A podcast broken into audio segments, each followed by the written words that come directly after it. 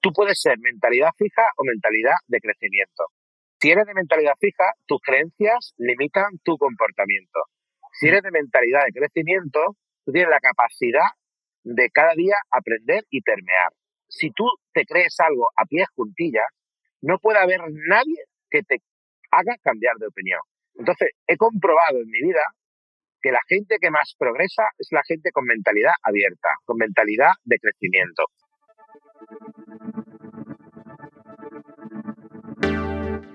Bienvenido a Hablemos de, un podcast semanal para los agentes inmobiliarios que no se quedan con las guías clásicas y buscan refrescar esta apasionante profesión con nuevas perspectivas, ideas y tendencias. Soy Rocío González Gasque, manager formadora y coach inmobiliario. Quédate y aprende junto a líderes y expertos de los bienes raíces cómo vender más y mejor, pero sobre todo disfrutar de tu profesión. Buenas tardes a todos, ¿cómo están? Mi nombre es Rocío González, soy manager en Remax Urbe 2 y eh, instructora e instructora SIDA CRS. Y hoy tengo el súper gusto la verdad estoy súper contenta porque es la última entrevista de la temporada. Volvemos en septiembre y cierro, digamos, con un, un fuera de serie. La verdad es que estoy súper, súper contenta de entrevistar a Javier. Javier es eh, gerente de la inmobiliaria Jim en Benalmádena, Málaga, y tiene un libro que del cual obviamente nos va, nos va a hablar. Javier, ¿cómo estás? Muy buena. Muy buenas tardes, Rocío. Muchas gracias, guapa. Gracias, gracias por estar aquí. La verdad es que de verdad súper contenta porque Javier es de esas personas súper cultas que lee muchísimo y con lo cual conversación no nos va a sobrar. súper, súper contenta. Javi, cuéntanos, cuéntanos, mira, en este, este eh, chat, estas entrevistas las ve mucha gente en España agentes inmobiliarios, gerentes, y los ve también mucha gente en Latinoamérica, sobre todo y en Estados Unidos, gente de habla hispana.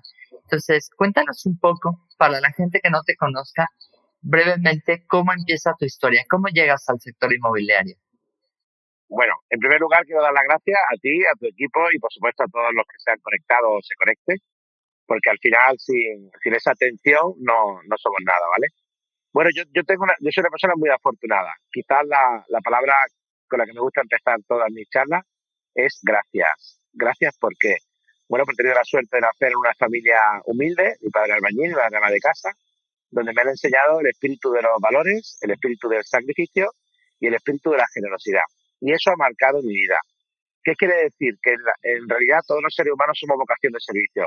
Cuando tú haces las cosas con amor, cuando tú haces las cosas con eh, interés colectivo y cuando realmente te, cultivas en, el espíritu de generosidad a, crecer con equipos y entonces mi vida se basa en la generosidad. Yo soy feliz cuando mi equipo crece conmigo. Entonces eso me ha generado que siempre estoy aprendiendo, siempre estoy mejorando, siempre estoy ayudando a las personas, eh, tanto a los clientes como a los equipos. Mi vida se basa en la vocación de servicio y cuanto más ayudo a la gente y cuanto más valor añadido aporto al mercado, casualmente más dinero entra en mi cuenta bancaria. Entonces, matemática pura, ¿no? Correcto. Entonces, mi fórmula es muy fácil. Yo trabajo por y para ayudar. El primer secreto que tiene que tener un comercial eh, de inmobiliario es que tiene que salir de su casa pensando en que tiene que ayudar a muchas personas. Eh, esto lo, aprendí de Brian Tracy, es un americano, un mentor de mentores, y dijo que la gente que tiene mucho dinero en el banco se, pregunta por la mañana cuando sale del pomo de la puerta de la casa a cuánta gente voy a ayudar hoy. Eso se llama mentalidad de abundancia. Y la gente que se pregunta, la, la, que hace la pregunta contraria, ¿cuánto voy a ganar yo? Es mentalidad de escasez y gana poco. Por tanto, primera perla o secreto, tienes que ponerte en modo vocación de servicio. Voy a ayudar a las personas a mejorar su vida y en el sector inmobiliario esa debe ser nuestra nuestra filosofía, ¿no? Llevas la primera. En el sector. ¿Cuánto llevas en el? Pues mira, yo eh, me has preguntado antes y me he saltado un poco la pregunta. Yo nací en una familia humilde, eh, la vida hace contigo lo que le da la gana, era muy bueno en el estudio, quería ser un arquitecto muy bueno, pero mi padre pidió un préstamo para un bar y eh, era el 25% Entonces no podía pagarlo y mi madre, mi hermano mayor y yo acudimos al rescate. Dejé los estudios, era matrícula de honor en todo, tengo una memoria impresionante, tengo una capacidad de retentiva impresionante y lo tenía todo sobresaliente. Con lo cual, claro, yo quería ser arquitecto. ¿Qué ocurre? Pues que la vida hace contigo lo que quiere y me obligó o me sugirió que ayudara a mi padre. Entonces yo ayudé a mi padre, me metí en la hostelería, de los 15 a los 20 años, 15 horas diarias sin cobrar, con lo cual estuve muy chulo porque aprendí a tratar bien a los clientes para que me dieran propina. Y con la propina pues solía sobrevivir. Fíjate que al final eh, cosas que te aparentemente son eh, chungas, eh, si lo miras con el lado positivo, se convierten en oportunidades, ¿vale? Entonces, cuando mi padre montó el bar, a los 20 años ya empecé a, tener un sueldo y empecé a aprender inteligencia financiera, que es trabajo duro, ahorro duro para poder invertir y no estar siempre persiguiendo el dinero. Yo soy muy bueno en inteligencia financiera, lo recomiendo a todo el mundo.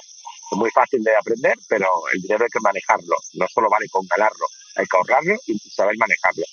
Cuando a los 30 años ya tenía mi vida un poco resuelta, pues quería tener familia, no venía familia y estuve 15 años de comercial en el sector de hostelería. Mi mujer y yo, de una mujer fantástica, llevo 27 años con ella, queríamos tener familia, empezamos a buscar, tenemos dos hijas adoptadas, que es uno de los mayores logros de mi vida. Eh, dos preciosas hijas y dos gatos, tengo dos hijas y dos, gatos, adoptados los cuatro. Y eh, me metí en el sector inmobiliario, año 2002. Y llevo 20 años en el sector inmobiliario. ¿Entramos en el mismo año? Sí, en 2002.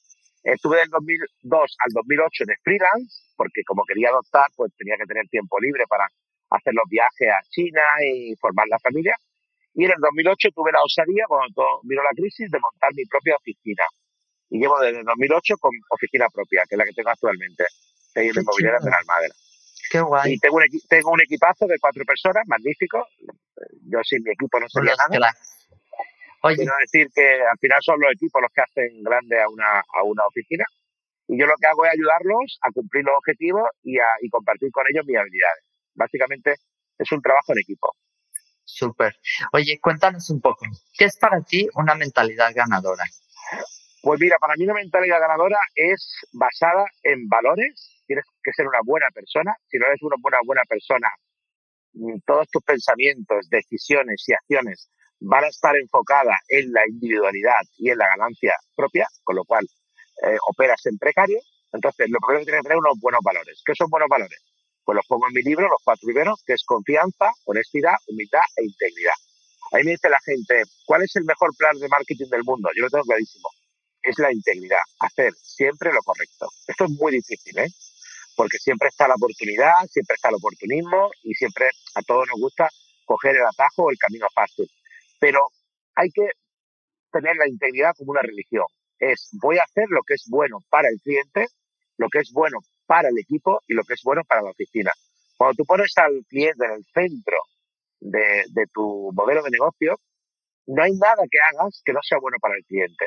Entonces yo cuanto mejor trato al cliente y cuanto mejor lo atiendo y cuanto mejor experiencia le doy, el cliente se convierte luego en mi propio prescriptor. Trabajo por referido, trabajo con clientes recurrentes y al cabo de cinco años ya obtienes una ventaja competitiva porque eh, te obtienes lo que se llama una diferenciación de tu segmento. Es decir, la gente te recomienda porque hace las cosas bien. Te ponen buenas reseñas en Google y ya entras eh, en una dinámica de excelencia. Esto lo tienes que tener en un código de misión, visión y valores y en los procesos y protocolos de tu empresa. Y todo el mundo lo tiene que cumplir, desde la limpiadora hasta el CEO. Si no tienes esto marcado en el ADN de tu empresa, al final lo, que tienes es una improvisación. Y como improvisación, pues se cometen muchos errores. Esto es mi opinión. No, muy bien. Entonces la mentalidad ganadora empieza por uno mismo, por tener claro cuáles son tus valores, ¿no? Valores fundamental. Lo segundo es, tienes que tener protocolos y procesos. Si no tienes protocolos y procesos, la gente se pierde. Entonces, eh, se tarda un poquito en hacer protocolo y proceso, pero todo el mundo en la oficina tiene que saber lo que tiene que hacer. Desde que un cliente llama hasta que un cliente llega a notaría, incluso el servicio postventa, y el servicio de fidelidad, todo tiene que estar protocolizado. Esto no es fácil, no es rápido, pero una vez que lo tienes, ya solo tienes que replicarlo. Si tienes una oficina, dos o cinco, es una cuestión de replicar y escalar. Entonces, eh, es como una casa, ¿no? Primero tienes que hacer los buenos cimientos y luego ya le metes lo que es las paredes y las calidades de ventana, pero lo que es la estructura tiene que ser buena. Yo creo que los protocolos, los procesos para mí son muy importantes. Sí, la verdad es que estoy totalmente de acuerdo contigo. Además es algo que no es estable, no es estático. Hay que revisarlo constantemente, ¿no? Correcto. Y, la, tercera cosa que hago, la tercera cosa que hago, que a mí me funciona muy bien, es que yo siempre, siempre, siempre, y, la palabra siempre no me gusta usarla, pero aquí sí la uso, utilizo una cosa que se llama la mejora continua. ¿Qué es la mejora continua? Siempre hago I más D más I. Siempre estoy innovando, siempre estoy aprendiendo de los mejores, siempre estoy optimizando y siempre estoy invirtiendo en mi formación. Persigo, y cuando digo persigo en literal, persigo a los mejores de España, los admiro y le pregunto cómo lo hacen. Entre ellas estás tú. Qué lindo, muchas gracias. Gracias, Javi. Oye, ojalá, ojalá, yo creo que la humildad es la mía y yo creo que hay que aprender todavía más. ¿Cómo se nota que estás en Benalmádena, Málaga? Madre mía, la cantidad de chicharras que suenan por ahí. Me tienen loca. Es, que hace aquí, hoy hace 37 grados. Madre mía. Se llama La entrevista tortura de Rocío de Julio. no, yo, yo, yo, yo estoy muy feliz. Me encanta, me encanta ser útil, ser auténtico y ser divertido. Cuando yo comparto mis habilidades con mis compañeros, si le aporto a alguno una idea o le aporto una perlita, yo soy feliz. Oye, yo, yo, lo, llamo, lo llamo a esto egoísmo positivo. Eso. Déjame saludar porque tenemos aquí a Cecilia, Cecilia Valdivia, y está Víctor Figueroa también, que nos han escrito. Ya saben que también pueden hacer preguntas, estamos en vivo, con lo cual todo puede suceder. Oye, una de las cosas que, que a mí siempre me, me intrigan es, ¿cuáles, o sea, ¿cuáles son esos factores que hacen que unas personas tengan éxito y otras no? Es decir, ¿cuáles factores crees que sean determinantes para que algunos profesionales consigan sus resultados. Digo porque mucha gente aquí nos, nos escucha y yo lo que intento es que se lleven algo que puedan poner en marcha, que puedan aplicar en su día a día, ¿no? Entonces, tú me comentabas antes de empezar alguna, algunos consejos súper bonitos que yo creo que les pueden venir muy bien. Eh, ¿Qué es lo que tendrían que hacer esas personas que a lo mejor sienten que el éxito todavía no está ahí? Vale, mira, para mí hay tres claves fundamentales que todo el mundo debería de tener para triunfar en su actividad profesional. La primera es que estés orgulloso de lo que haces. Ningún comercial puede transmitir un valor añadido al mercado si no está orgulloso de lo que hace. Porque tú no conectas con la gente si no eres auténtico. Si tú no te lo crees, no conectas con el cliente. Y la venta se produce después de la conexión. Creo que tiene que haber una conexión humana primero después tiene que haber una profesionalidad, luego tiene que haber un cumplimiento de lo prometido y luego tiene que haber eh, una solución o lo que se llama eh, un servicio profesional, ¿vale? Pero fíjate que lo primero es la conexión. La conexión solo se produce cuando el comercial está orgulloso de su profesión, está orgulloso de la empresa a la que representa y tiene interiorizado el servicio que está ofreciendo al mercado. Sin esto, es muy difícil que tú seas creíble y confiable. Y si no eres creíble y confiable, el cliente va a coger otra opción mejor que tú. Yo cuando era camarero, te pongo un ejemplo, ¿vale? Un punto de storytelling. Cuando yo era camarero, llegaba la gente de agosto a las 3 de la tarde para que yo les sirviera. Yo estaba reventado, 40 grados, pero yo le ponía una sangría fresquita y yo le ponía una paella rica. Entonces yo me sentía como un mago, me gusta usar la palabra mago, porque no solo trabajamos por dinero, trabajamos por ayudar y mejorar la vida de las personas. Entonces, en ese momento el cliente tenía calor, tenía hambre, tenía sed, y yo le daba ese sustento o ese alivio para que él se sintiera bien. Entonces, yo en ese momento era camarero, lo cobraba un sueldo, pero yo no me sentía camarero, me sentía como una persona que estaba ayudando a otro ser humano. Eh, luego en noviembre, cuando todo el mundo trabajaba, yo cogía vacaciones me iba al Caribe o hacía mi viaje de, en la época baja de hostelería, ¿vale? Ahora que yo soy eh, profesional inmobiliario, llevo 20 años, cuando yo voy a notaría y veo al cliente comprador que recibe la llave de su hogar y veo al cliente vendedor que recibe un cheque para, para cambiar su vida, para pagarle los estudios de su hijo, para comprarse un coche o para simplemente hacer algo que le agrada, yo me siento mago. Es decir, para mí es muy importante que mi trabajo contribuya a la mejora de la sociedad. se llama trabajar con propósito, trabajar con sentido. No solo trabajo por dinero, porque trabajar con dinero para mí es eh, eh, insuficiente. Entonces, el consejo primero que yo le doy a todo el mundo es que hagas lo que hagas, tienes la opción de sentirte orgulloso de tu, de tu profesión.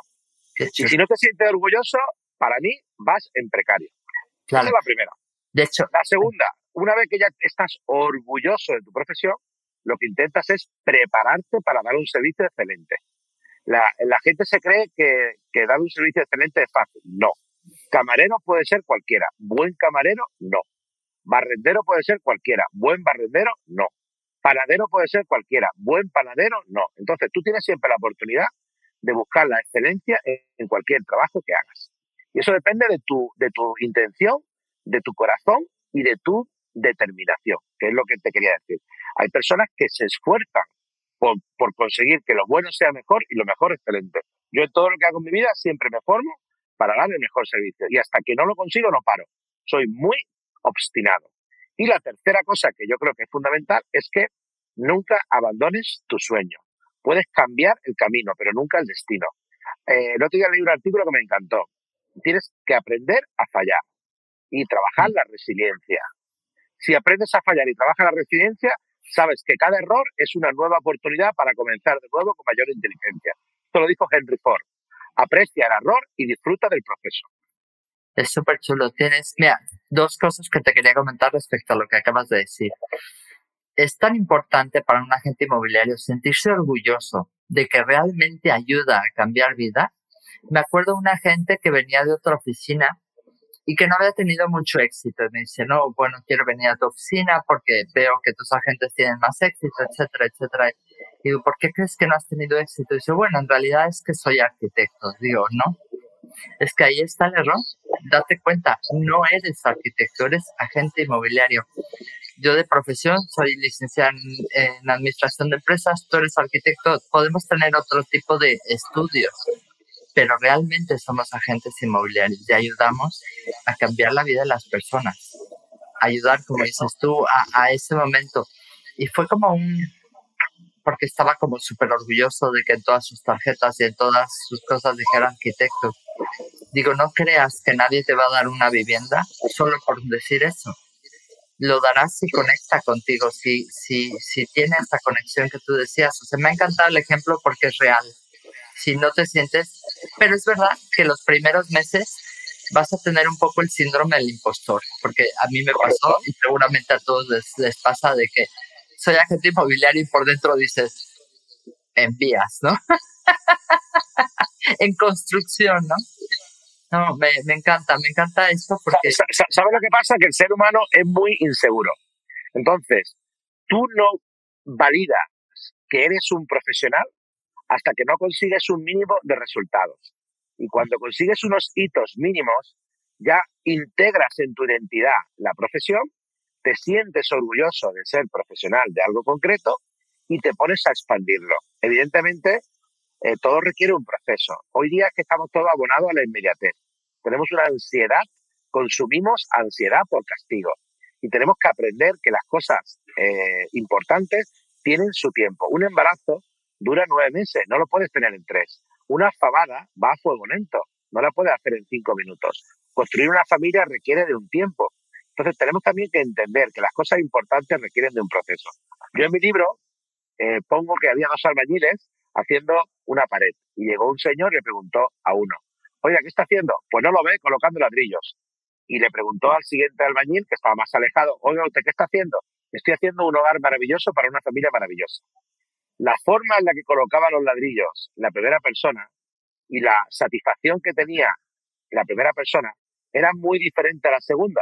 Fíjate que la actividad era la misma, pero el propósito y la percepción de cada individuo era diferente.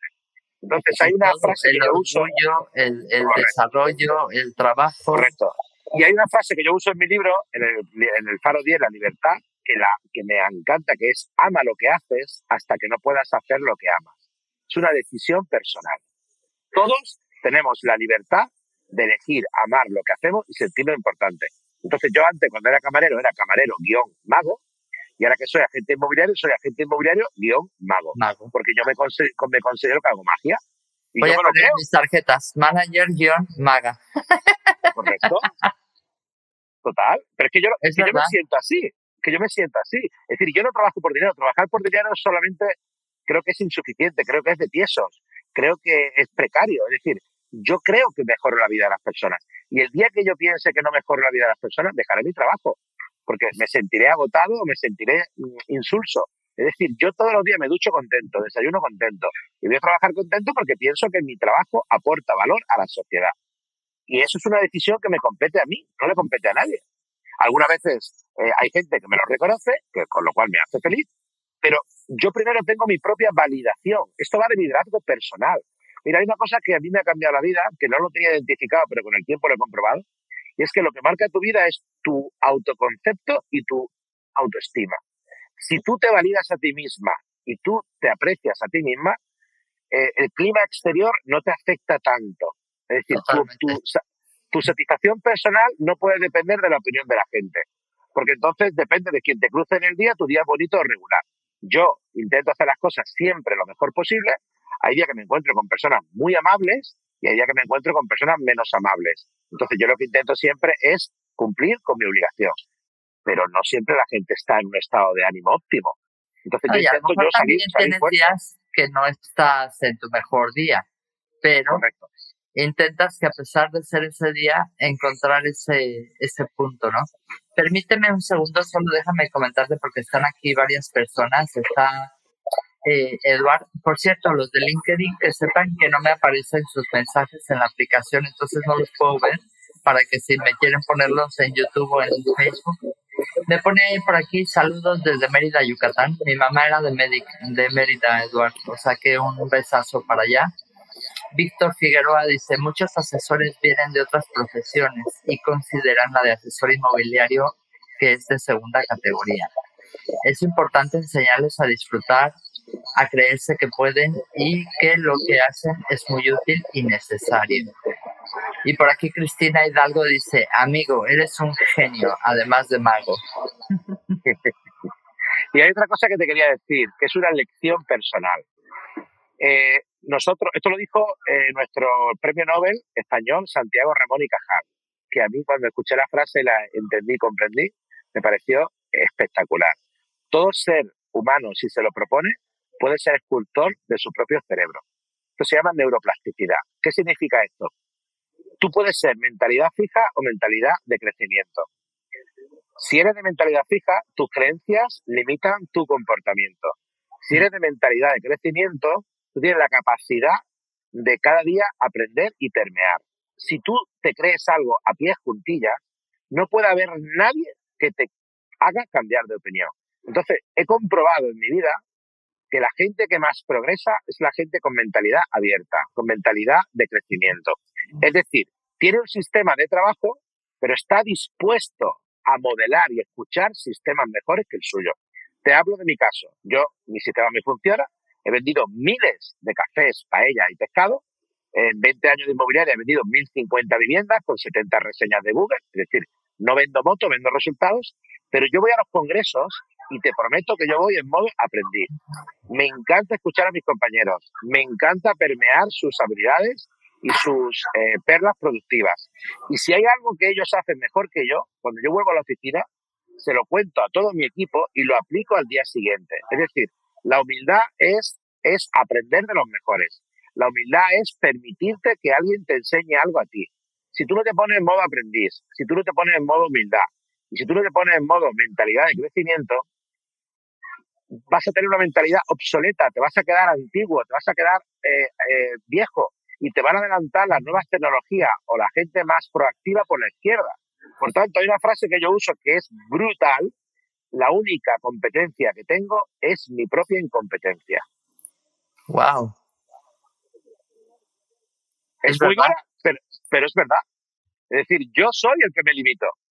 Si yo me abro y me aperturo, pues cada día aprendo de alguien. Y además, fíjate que a veces te vas a congresos diferentes de inmobiliario y un paradero, un carpintero, cualquier oficio te enseña algo que tú puedes aplicar en tu sector. Es decir, también tenemos que aprender a ir a otros congresos de otros sectores para ver otras dinámicas, porque el nuestro a veces está un poco añejo. Entonces yo creo que tenemos un poco que ser un poquito más dinámico, un poquito más... eh, eso que dices es verdad. Eh, yo creo que es importante crecer. Bueno, estuve en un posgrado en el IS y una de las cosas que aprendí es que la parte del networking, además de ayudarte a conocer nuevas gentes, te ayuda a crecer porque tienes otras conversaciones y que es fundamental hacer networking con gente que no tenga nada que ver con lo tuyo. No por otra cosa, sino por el ejercicio de aprender, el ejercicio de escuchar y entender otro tipo de problemáticas, otro tipo de situaciones, etcétera. Yo creo que es muy importante lo que dices. Hay que estar atento a escuchar y a ver procesos. A mí me encanta ir a restaurantes y a sitios, a cualquier sitio, y observar cómo me están atendiendo, cómo se dirigen a mí, cómo están atentos a lo que quiero o no quiero. Odio ir a un sitio donde estás casi correteando a las personas para que te atiendan, por ejemplo, ¿no? O en un restaurante que dices, Dios mío, por favor que venga Chicote ya. Totalmente. Yo, yo pienso que al final, eh, cuando, cuando eh, todos estamos, somos clientes, compradores y vendedores, porque esto es algo que quiero entender. Cuando tú dominas el arte de la venta, es que nunca vas a pasar hambre, porque siempre somos todos vendedores, vendemos productos o servicios. ¿Qué tiene que aprender un vendedor? Un vendedor tiene que aprender empatía, escucha activa, tiene que aprender a comunicación asertiva y tiene que aprender a eh, tratar a cada cliente de forma personalizada. Cuando tú te conoces a ti mismo bien y cuando tú has eh, salido de, la queja y de la excusa, tienes la capacidad de poner todos tus sentidos y todo tu corazón al servicio del prójimo, independientemente de que te contrate o no. A mí me da igual cuando voy a una propuesta de valor que el cliente me contrate o no. Es que me, desapego totalmente del resultado. Porque yo lo que quiero es darle un buen servicio, un buen asesoramiento. Y si el cliente considera que yo soy la persona idónea para acompañar en el proceso, me elegirá. Y si no me elige, mi código eh, deontológico me dice que le tengo que dejar una buena huella, le tengo que dejar un buen recuerdo, para que ese hombre no se quede marcado por el sector inmobiliario. Yo sé que esto suena muy buenísimo y muy bohemio, pero yo lo hago así. No me ha elegido a mí, no pasa nada, elijo a otro compañero. Yo intentaré colaborar con él, pero elija al mejor. De hecho, cuando yo voy a hablar con un cliente, jamás me permito hablar mal de un compañero inmobiliario. Le digo, mire usted, cada uno... No, es que no aporta nada. No, no te... Yo, yo, siempre le, digo que elija a la persona que mejor le resuene. Si me elige a mí, le comprometo a darle un servicio integral y un servicio honesto, pero que si no me elige a mí, me parece fenomenal, que ahí tiene mi tarjeta, mi teléfono y que me llame para lo que necesite. Hay, para ganar hay que aprender a perder. Esto se llama el sesgo cognitivo, la aversión a la pérdida. Esto lo explica Daniel Kahneman en su libro Piense lento, piense deprisa, que es muy importante. Tú tienes que ir a trabajar sin tener necesidad económica, porque cuando tienes necesidad económica, a la hora de pensar y de discernir, estás hablando desde la escasez, estás hablando desde la necesidad. Esto es cuando tú, tú necesitas ligar, pues todo lo que te, se te acerca son pendejos, ¿vale? Pues cuando necesitas ganar pasta, pues tu conversación con los clientes es una conversación de necesidad. Yo cuando voy a trabajar, yo me olvido del dinero. El dinero es un resultado de mis procesos bien ejecutados. El dinero es, es, es, un premio, pero para, para yo ganarme el premio, primero tengo que aplicar la meritocracia. Y es, tengo que ser un trabajador excelente, un servicio excelente, y cuando otorgue los resultados, tendré derecho a mis honorarios. Esto yo sé que es complicado de entender, pero si tú pones los honorarios o el interés económico al principio, todo tu roleplay, tu discurso es muy deficiente. De hecho, yo he identificado un patrón, eh, que llevo 35 años haciéndolo, y, son cinco estadios. El primero es ayudar, el segundo es escuchar, escuchar para comprender y no para responder, la escucha activa. El tercero es solucionar, el cuarto es cumplir lo que se promete y el quinto es fidelizar al cliente para convertirlo en prescriptor. Cuando tú metes en tu, en tu protocolo de empresa ayudo más, escucho más, soluciono más, cumplo más y fidelizo más, no me preguntes por qué, pero todo se dispara exponencialmente. Son cinco estadios. O sea, no cuentes motos. No Repítelos otra vez para que la gente les La primera es ayudar, que es vocación de servicio y servir. Tú eres un servidor. Eres un vocación de servicio. Eres un señor que vas a ayudar a mejorar la vida de otra persona. Eso es el primer estadio que tienes que dominar. El dinero, olvídate, el dinero llegará si haces las cosas bien. Porque ya sabes que ganar dinero es fácil, pero ser sostenible y rentable en el tiempo es lo difícil, mantenerse. Lo segundo es escuchar. ¿Qué es escuchar? Preguntarle al cliente qué espera usted de mí. Y si el cliente espera algo de ti que tú no le puedes dar, ser honesto y decirle, le entiendo, le comprendo, pero no soy su No soy yo. Yo, ah, yo, hay, muchas veces que le digo a la gente la verdad. Lo que usted espera de mí yo no se lo puedo otorgar. ¿Por qué? Pues porque es, sus expectativas y lo que el mercado está dispuesto a pagar por su casa, hay un gap insalvable. Entonces prefiero ser honesto y decirle la verdad a capturarle y luego al mes hacerle una tajada que, que, entiende que yo eso nunca lo he hecho. Yo al cliente, cuando ya le hago la propuesta de valor, ya le hablo de una horquilla de un más o menos 10% en el precio de la vivienda. Y si el cliente esas expectativas no le sirven para su vida, pues simplemente no, no estamos preparados para trabajar. ayudar. Entonces, la palabra más favorita mía no le puedo ayudar. por sus circunstancias personales y los momentos del mercado, hay un gap insalvable. Eso es escuchar, ¿vale? La tercera es solucionar. Es decir, ¿qué es solucionar? Pues tú le tienes que aportar al cliente eh, una propuesta de valor acorde para que ese cliente obtenga sus resultados. Es decir, tiene un dolor o una necesidad y yo se lo tengo que quitar. Si no, no soy profesional, si no, no soy útil, ¿vale? Porque hay mucha gente que es muy simpática, hay mucha gente que escucha muy bien, pero luego no aporta solución. Con lo cual el cliente dice, oye, me cae muy bien, pero tengo un problema. Houston, ¿no? No la cuarta, es, la cuarta es, nunca prometo nada que no vaya a cumplir yo otorgo con mi contrato de servicios una cláusula que es en 24 horas recibo el contrato si le incumplo algo de lo que le pongo por escrito. O sea, mi equipo o yo. Es decir, yo no doy exclusiva con grilletes, yo doy exclusiva comprometida. Y me han devuelto en toda mi vida una exclusiva, una sola. Fue porque un, un trabajador mío incumplió una comunicación semanal y evidentemente yo rescindí el contrato. Una exclusiva en toda mi vida pero no tengo problema porque yo no quiero clientes descontentos, no quiero clientes forzados, ¿vale? El cliente tiene que estar cómodo.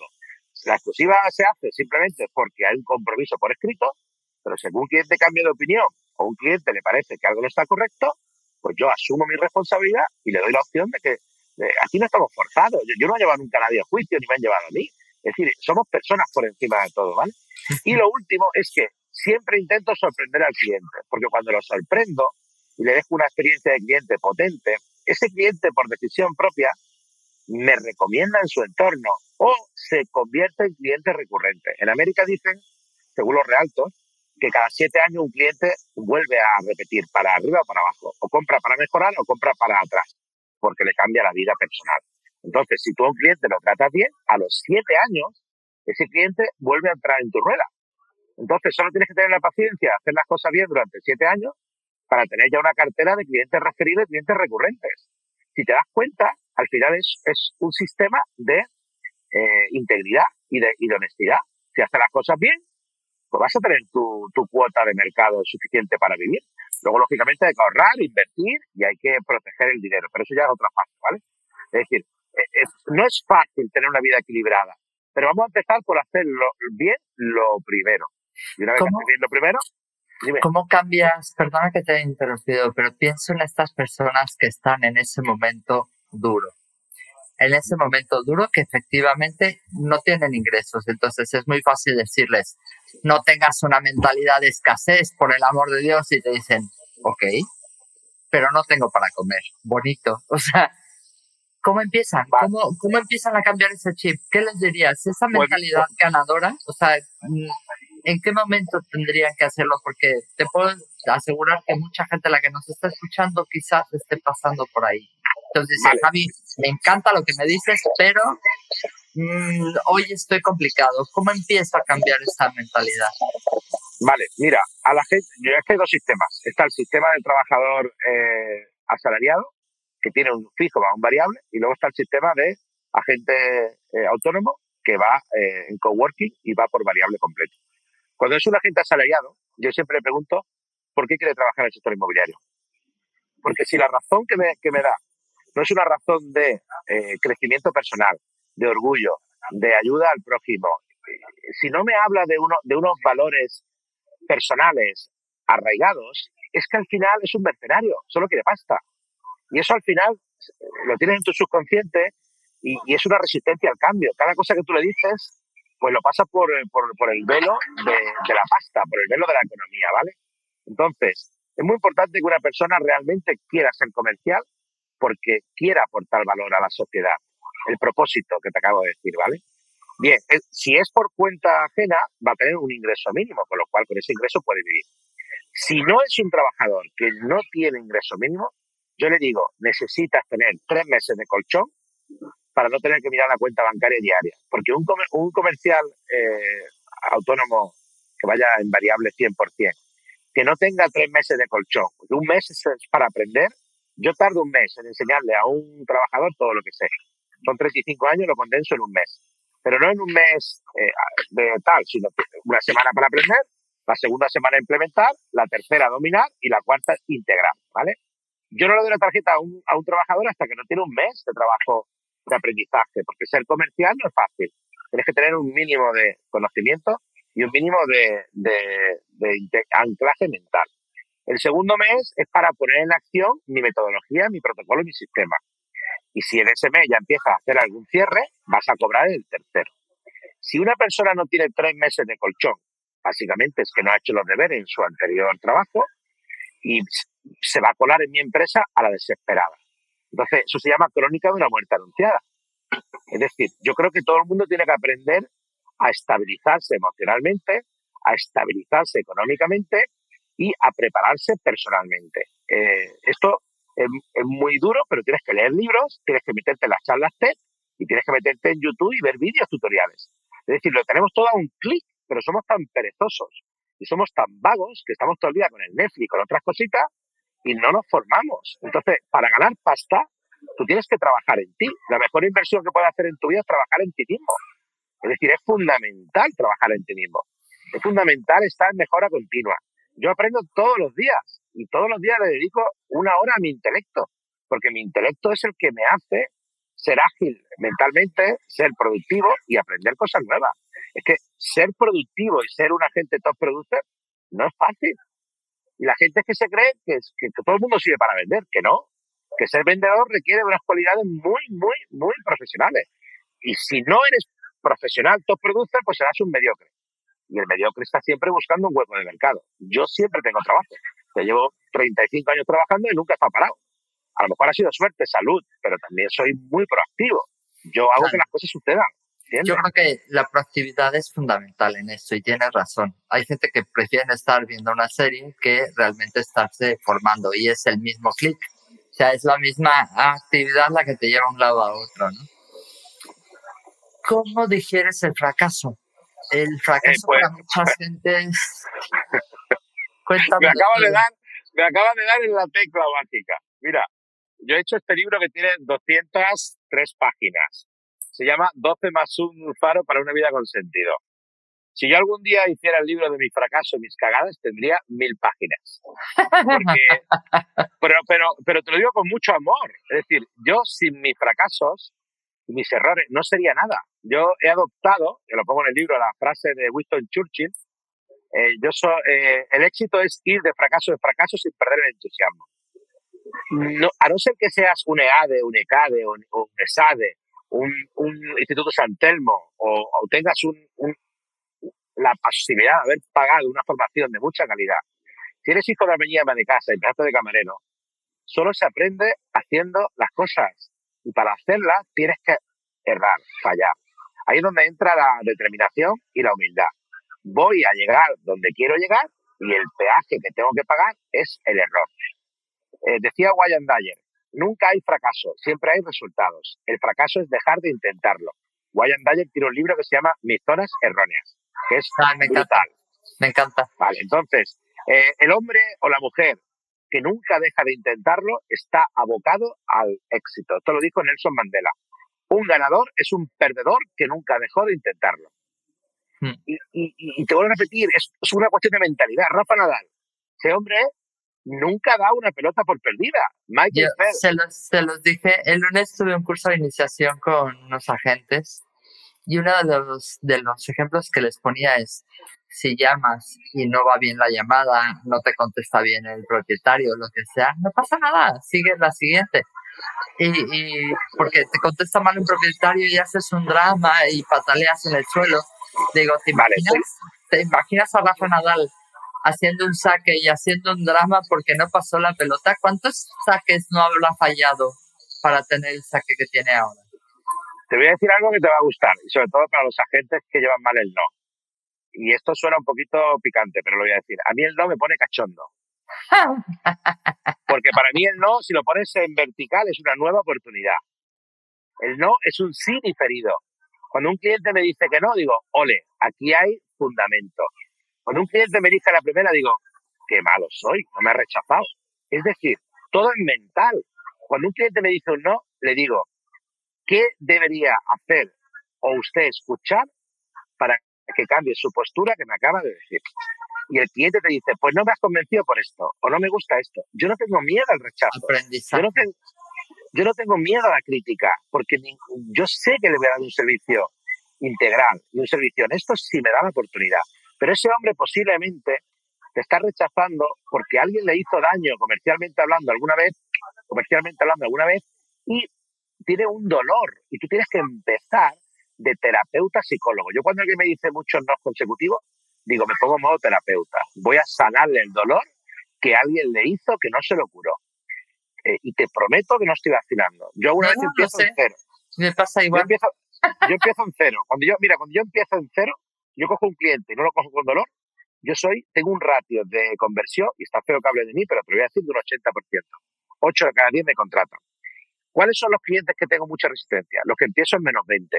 Porque los primeros 20 minutos son para demostrarle que yo no le voy a hacer daño, que no le voy a hacer pupa, que no le voy a decepcionar.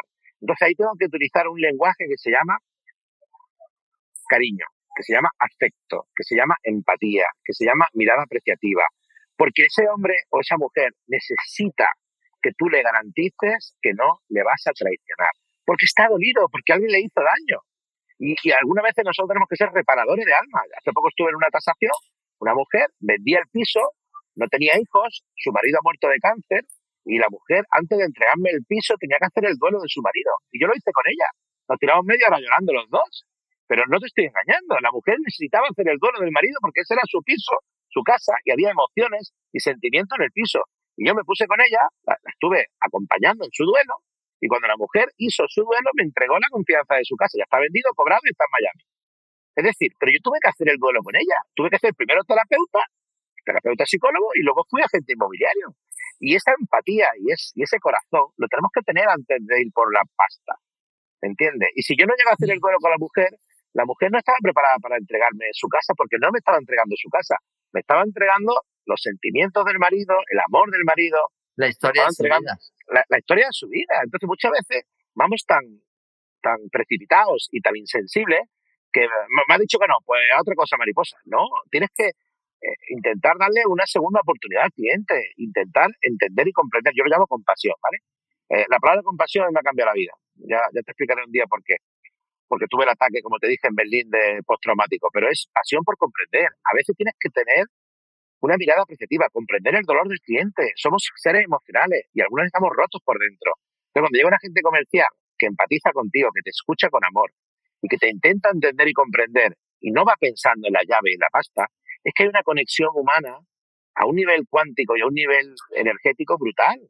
Y esto, si lo tienes, a mí me funciona. Yo es que soy muy cariñoso, pero es porque yo soy un zurdo paz y tengo un montón de artistas, yo tengo un montón de cosas, ¿no? Pero es que yo quiero ser primero persona antes de profesional. Yo lo considero normal, hay gente que no lo entiende. Primero soy persona y luego soy profesional. Y si no conecto como ser humano, pues no voy a conectar como profesional. De hecho, hay gente que me suelta tres borderías, le intento, intento conectar con ellos y no me trata bien, le digo, pero usted entiende y comprendo que no es un día bueno, ¿quiere usted que venga otro día? No, no, es que prefiero llamar. Pues nada, que tiene mi tarjeta. No pasa nada. A lo mejor esa persona, por lo que sea, tiene un dolor insalvable o tiene una, un familiar enfermo. No, es que no congeniaste y ya está, tampoco pasa nada. O sea... hay, hay que entender que no se puede conectar con todo el mundo. Lo importante es que tú no fracases. Yo le digo a mi, a mi, a mis compañeros de trabajo, mientras vosotros no falléis, no hay problema. Lo que no tenéis que hacer sois vosotros. Eh, el universo está plagado de oportunidades. Hoy no es tu día, pero lo será mañana. Entonces, si, si no permites que nadie te, te fache el día, sales en modo compasión, en modo vocación de servicio, en modo profesional y en modo ayuda, vas a conectar con las personas idóneas para trabajar con ellas. Yo no quiero trabajar forzado con nadie, no me apetece. No sé, igual estoy siendo un poco denso, pero es que lo... no, no, no, no, que va, que va, que va. Déjame te digo porque tienes aquí un montón de comentarios. Todo lo contrario, están súper contentos. Mira, por ejemplo, aquí Alicia Llanes, excelentes consejos, muy buena entrevista. Eh, Javier, va a ser de verdad lo de la memoria de elefante, nos tienes abrumados. Luis Enrique Morera de Costa Rica. Hola, Rocío y Javier Gaspar, hermano del alma, pura vida. Me encanta verlos juntos, par de cracks. Eh, Belén González dice, mi Javier Gaspar es brillante y lo mejor es que hace brillar a los demás. Eh, Javi, vaya mensaje, hermano, estás brutal. Es verdad, la verdad es que... Es todo mucho más, mucho más simple, es que te desapegues del dinero. Mira, el dinero es una energía, el dinero es una herramienta para vivir bien, pero al final es algo material. Nosotros venimos a la vida a dejar una huella. Y cuando tú te pones en modo propósito, en modo corazón y en modo eh, amor incondicional, es que todas tus relaciones mejoran, tu relación personal, intrapersonal, interpersonal, tu inteligencia relacional. Yo sé que, que para esto hay que currar, para esto hay que tener un poquito de dinero en el banco. Yo, lógicamente, hablo ahora con un, con un con un colchón importante. Pero es que cuando era camarero y no tenía sueldo, yo era igual. Es decir, ahora lo que soy un poquito perfeccionado, un poquito experimentado. Pero mi, mis principios, valores e ideales los tengo desde pequeñito. Es algo que tú instalas en tu cabeza. Yo quiero ser buena persona, yo quiero ser buen profesional y yo quiero ayudar a las personas. Y a partir de ahí trabajaré duro y me formaré duro para ir progresando y avanzando. Pero tú tienes que tener unos códigos internos de comportamiento personal. Y tú no puedes estar todo el día cambiando tus códigos como si fueras una veleta. Es decir, si eres buena persona, eres buena persona en todos los ámbitos de tu vida. Si buscas la excelencia y la mejora continua, eres bueno en la mejora continua en todos los ámbitos de tu vida. Entonces, al final tú tienes que construir un liderazgo personal, tienes que construir un carácter, tienes que construir un talante. Y eso te corresponde a ti como ser humano. Estamos todo el día buscando excusas de culpables. Si tú eres tonto, es porque has entrenado para tonto. Y, y, no le des más vueltas. Y si eres una persona cariñosa, es porque decides no agriarte con un comentario despectivo. Esto es lo de Nerón, ¿no? Eh, tu poder radica en mi miedo, si no le tengo miedo ya no tienes poder. Es decir, tú no puedes permitir que la gente te altere tu paz interior, porque tu paz interior depende de tu, de tu estabilidad emocional. Entonces, tenemos que ser personas empáticas, cariñosas y personas muy estables emocionalmente. Casi todos nos enfadamos muy pronto. Yo ahora si tuviera que darle un consejo a alguien, es, por favor, sé amable en tu diálogo interno y con los demás. La amabilidad. Sobre todo contigo mismo. Claro, pero es que una cosa lleva a la otra. Como es arriba es abajo, como es dentro es afuera. Los principios de Kibalión. Es que es todo mucho más simple, pero cuando leemos, pues estamos todos más perdidos que el barco del arroz, que salió para Ecuador y todavía no ha llegado. Es decir, tenemos mucha ignorancia, tenemos muchas creencias limitantes y no aplicamos la mejora continua. Te voy a repetir, un libro vale 15 euros y te puede cambiar la vida. Una charla TED dura 15 minutos y te puede cambiar la vida. Un documental te puede cambiar la vida, pero no somos autodidactas, no somos inteligentes. Decía Séneca, no es que no tengamos tiempo, es que malgastamos mucho tiempo. Entonces, cuando tú no tienes unos códigos personales, cuando tú no tienes unos valores, unos principios y unos ideales, básicamente es que no estás construido bien. Eres frágil, vulnerable, inseguro y todo lo que ocurre fuera te afecta personalmente. Entonces yo le recomendaría a alguien, no salgas a la calle a trabajar hasta que tú no estés bien física, mental, psicológica y emocionalmente. Porque estas cuatro cosas determinarán todo lo que vas a conseguir en la vida. Y eso te lo tienes que cultivar tú, en tu casa, con tus libros, con tus lecturas, con tus con tu, eh, vídeos de YouTube. Lea a Leonardo da Vinci, lea a Miguel Ángel Buenarroti, lea los premios Nobel de Marie Curie, Isaac Asimov, lee... Si es que está todo ahí a un clic, pero somos muy vagos. Sí. Entonces hay que dedicarle un poquito al físico y un poquito al intelecto. Te comentaba que estaba leyendo un libro precisamente, me, me está gustando un montón, que se llama Los Fuera de Serie. ¿Y quiénes son los realmente fuera de serie? Gente que practica, practica, practica, practica, practica, practica, practica. ¿Por qué Rafa Nadal es un fuera de serie? ¿Desde cuánto, desde a, qué edad empezó a practicar? ¿Cuántas horas llevará de práctica en su haber? ¿Cuánta gente está dispuesta a levantarse todos los días a practicar, practicar, practicar? Queremos que en el primer saque llegue y juguemos perfecto. Bueno, mm, no existe, no es real. Sea, tenemos que hacerlo, ¿no? O sea, yo creo que yo lo que quiero es que la gente se quiere con un mensaje súper positivo. Yo creo que Javier nos ha dado un montón de ideas. Nos quedan nada 10 minutitos, Javi, con lo cual eh, me gustaría que, que les dieras un, un último punto. Obviamente quiero que les cuentes de tu libro en estos 10 minutitos algo, alguna cosa que quieras comentarles y sobre todo cómo pueden contactar contigo, porque aquí va a haber mucha gente que quiera después estar en contacto contigo. Vale, mira, dos cositas voy a dejar porque al final no quiero ser charlatán, quiero ser útil, quiero ser divertido y quiero ser auténtico. Yo no hablo de lo que no he conseguido, yo hablo de lo que yo he conseguido y lo que a mí me funciona. ¿Y, y por qué me gusta transmitirlo? Pues porque he gastado muchos años en dominarlo. Son 35 años de mi vida, 100.000 horas de trabajo, no ha sido un camino fácil si alguien le puedo aliviar un poquito la carga y alguien le puedo dar alguna palanca o mejora, que la coja.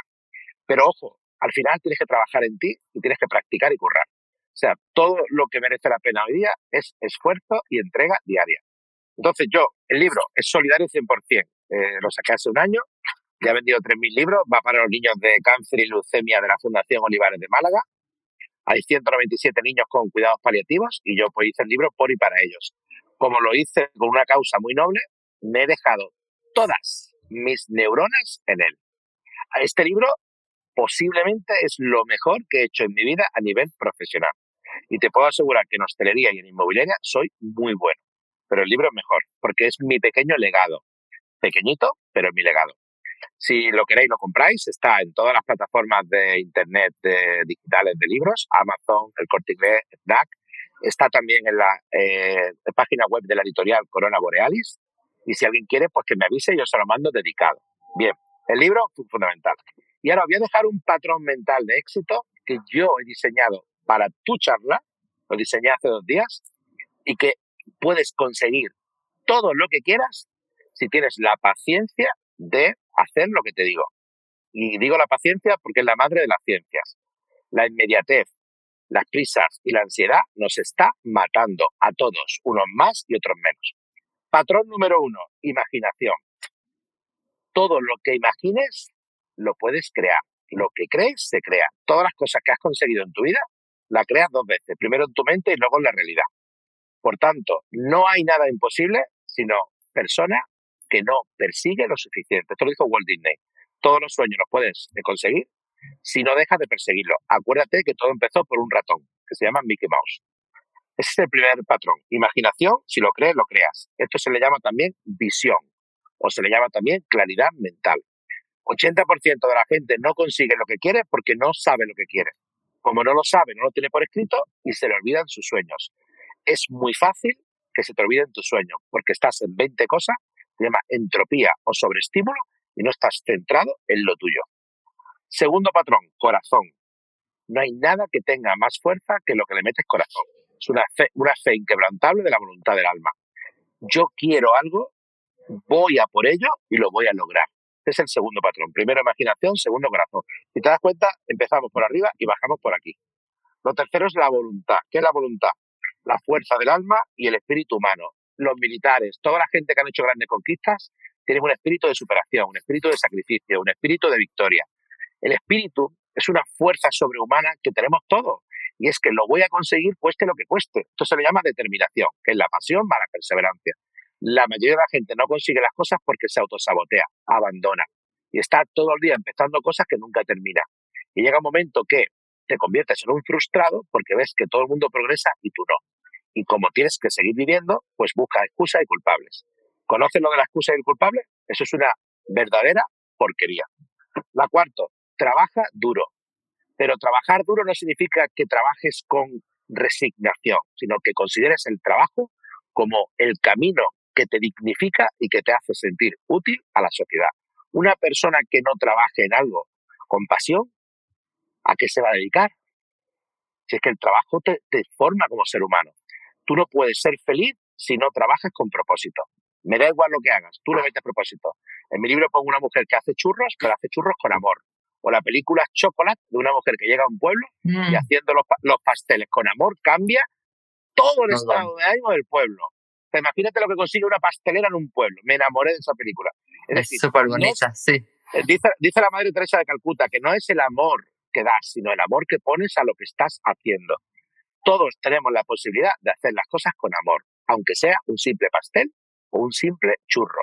Lo pongo en mi libro también. A mí me emocionó una churrera, se lo dije y se puso a llorar. Lo hago todo con amor, pero nadie me lo dice. Y yo solamente le di las gracias porque el churro estaba espectacular, pero es porque ella lo hacía con amor. Fíjate qué tontería, pero hacer las cosas con amor imprime. Tienes el resultado. correcto. Tú haces una tortilla con amor y la tortilla está espectacular. La haces de mala leche y le sale regular la tortilla. La quinta, perseverancia y foco a tus metas. Puedes cambiar los caminos, pero nunca cambia el destino. Decía Lao Tse hace 3.000 años, hay muchos caminos para llegar a la cumbre de la cima. Busca el tuyo. ¿Qué significa esto? Porque muchas veces queremos copiar a los demás. Copiar no es malo, pero es mejor que modeles. Aprende de los demás y luego tú ten tu propio ritmo. Cada uno tiene un biorritmo personal. Hay gente que es muy activa por la mañana y hay gente que es muy activa por la tarde. Pues tienes que hacer las cosas más pesadas en tu momento ácido energético. Yo, por ejemplo, estoy enchufado por la mañana, por las tardes después de comer pego un bajón. Pues todas las cosas que son densas las pongo por la mañana y por las tardes hago cosas más livianas. Esos son los biorritmos circanianos de cada ser individual.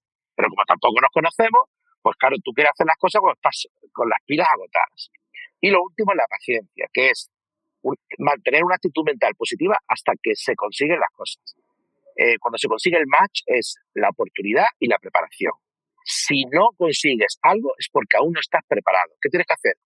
Keep going. Sigue preparándote. ¿Cuánto me tengo que preparar? Lo que haga falta. Un ser humano, hombre o mujer, que consigue algo es porque está dispuesto a pagar el precio y el valor del éxito. Y eso es una manera de vivir, es un estilo de vida. Y todo lo que valga la pena requiere de mucho tiempo, mucho esfuerzo y mucha dedicación. ¿A qué te estás dedicando para no conseguir lo que quieres? Cada uno que se haga esa preguntita y alguno puede hasta, hasta le puede hasta doler. ¿A qué te dedicas? A la envidia, a la entropía, a la serie de Netflix. Es decir, yo veo Netflix, pero le dedico un poquito de tiempo a, mi intelecto y un poquito de tiempo al entretenimiento, pero no puedo estar todo el día con el ocio. Al final, esto lo ponía el oráculo de Elfos en Grecia hace 3.000 años, a la entrada. Conócete a ti mismo y nada en demasía. Fíjate que dos detallitos. Todo está bien si está equilibrado y conócete a ti mismo. Con esas dos cosas tendríamos un notable.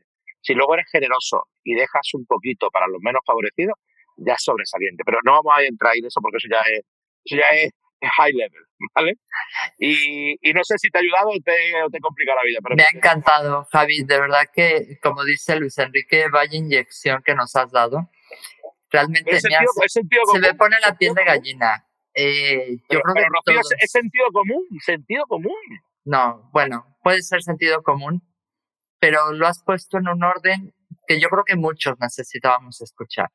Yo hago estas entrevistas con muchísima pasión y, básicamente con ningún objetivo en particular más que el de ayudar, ayudar a agentes inmobiliarios que están en, la carrera, que, como tú y como yo, pues todos los días se enfrentan a situaciones diferentes, ¿no? Me encanta, me encanta. Eh, lo que nos has dado eh, ha sido un regalo brutal, tu tiempo, desde luego. Eso ya lo, lo veo así. Quiero que, quiero de verdad agradecerte. Me, me ha encantado porque además has cumplido con el tiempo. O sea, estoy súper feliz. Oye, eso, eso en mí, en mí. Eso en ti, que ya todo el mundo me decía, pero ¿cómo vas a entrevistar a Javier? ¿Cuántas horas tienes? No, ¿sabes lo que pasa? Que estoy aprendiendo, estoy aprendiendo a no decorar, estoy aprendiendo a dejar un poquito de valor. Porque cuando tú de, de verdad, yo, yo, yo soy muy afortunado, me va muy bien en todo en la vida, ¿vale? Entonces, mi forma, he llegado a la autorrealización de la pirámide de Maslow. Mi forma de que mi esfuerzo tenga sentido es compartirlo con los demás y ayudar a las personas que están empezando. Hay mucha gente con muchos sueños, con muchas ilusiones, pero no tiene mentoría porque no puede pagarla. Entonces, mi objetivo, aparte del libro que vale 15 euros y es solidario, si alguien no puede pagar algo, tiene un atasco, que me llame, que me escriba. Cuando tenga un hueco le contestaré. Soy feliz ayudando a las personas. creo que Dios o la vida me ha otorgado unos dones muy potentes de intelectualidad. He tenido salud y no me he puesto malo, con lo cual he podido trabajar todos los días. Me he dejado la piel, también te lo digo. Yo no voy al 50%, yo me entrego en cada acto de mi vida, en cada cosa que hago. Cuando te digo que me entrego es que me entrego, me dejo la piel. Pero es que yo soy así, es que yo o voy con todo o no voy. Es decir, a mí me dice la gente, me dice la gente, ¿tú qué consigues las cosas? Digo, es que yo soy un trastorno obsesivo compulsivo. Yo, en lo que yo creo, voy a muerte. O sea, es que, es todo un ejemplo. Al final. Pero, es, que, yo quiero vivir una vida con pasión. Yo quiero que mi vida sea aprovechada. Y el día que, que termine mi camino, pues me iré orgulloso de que he crecido, he llegado donde he querido, he ayudado al que he podido. Lo podría haber hecho mejor, porque todos podemos hacerlo mejor, pero no, no he dejado cadáveres por el camino. Creo que decía Buda, que lo pongo en el libro, la cuarta frase de entrada, que cuando enciendes una luz para alguien, también iluminas tu camino. Yo estoy en esa fase, iluminar el camino de la gente que está empezando. Y si alguien algún día me escribe y me dice, oye, que me diste luz, me diste ánimo, pues yo me sentiré orgulloso de que he aportado mi pequeño granito de arena, porque yo soy muy, muy pequeñito. Bueno, estoy fuertote, ¿eh? Pero soy muy pequeñito en el mundo. Pero quiero dejar una buena huella. Es una cuestión personal. Gracias, Javi.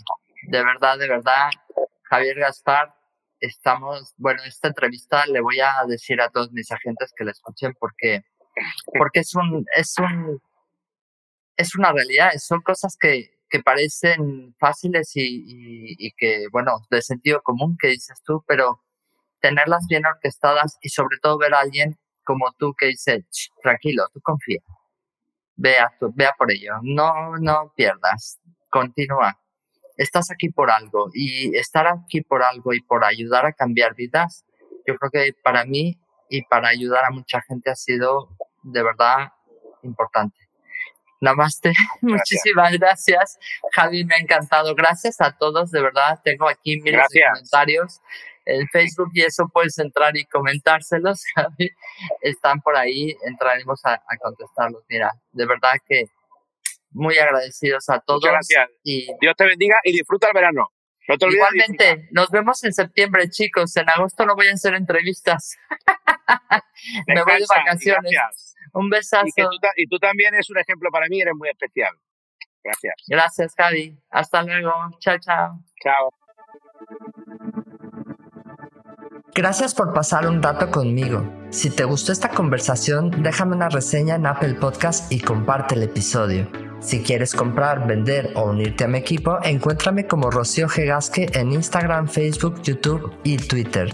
O visita mi sitio web rociogegasque.com. Mi blog está lleno de tips prácticos sobre cómo vender, comprar y tener éxito en la industria. Nos escuchamos en el próximo episodio de Hablemos de. Si estás listo para expandir tu mente, mejorar tus prácticas drásticamente y estar a la vanguardia del mundo inmobiliario, esta es tu casa.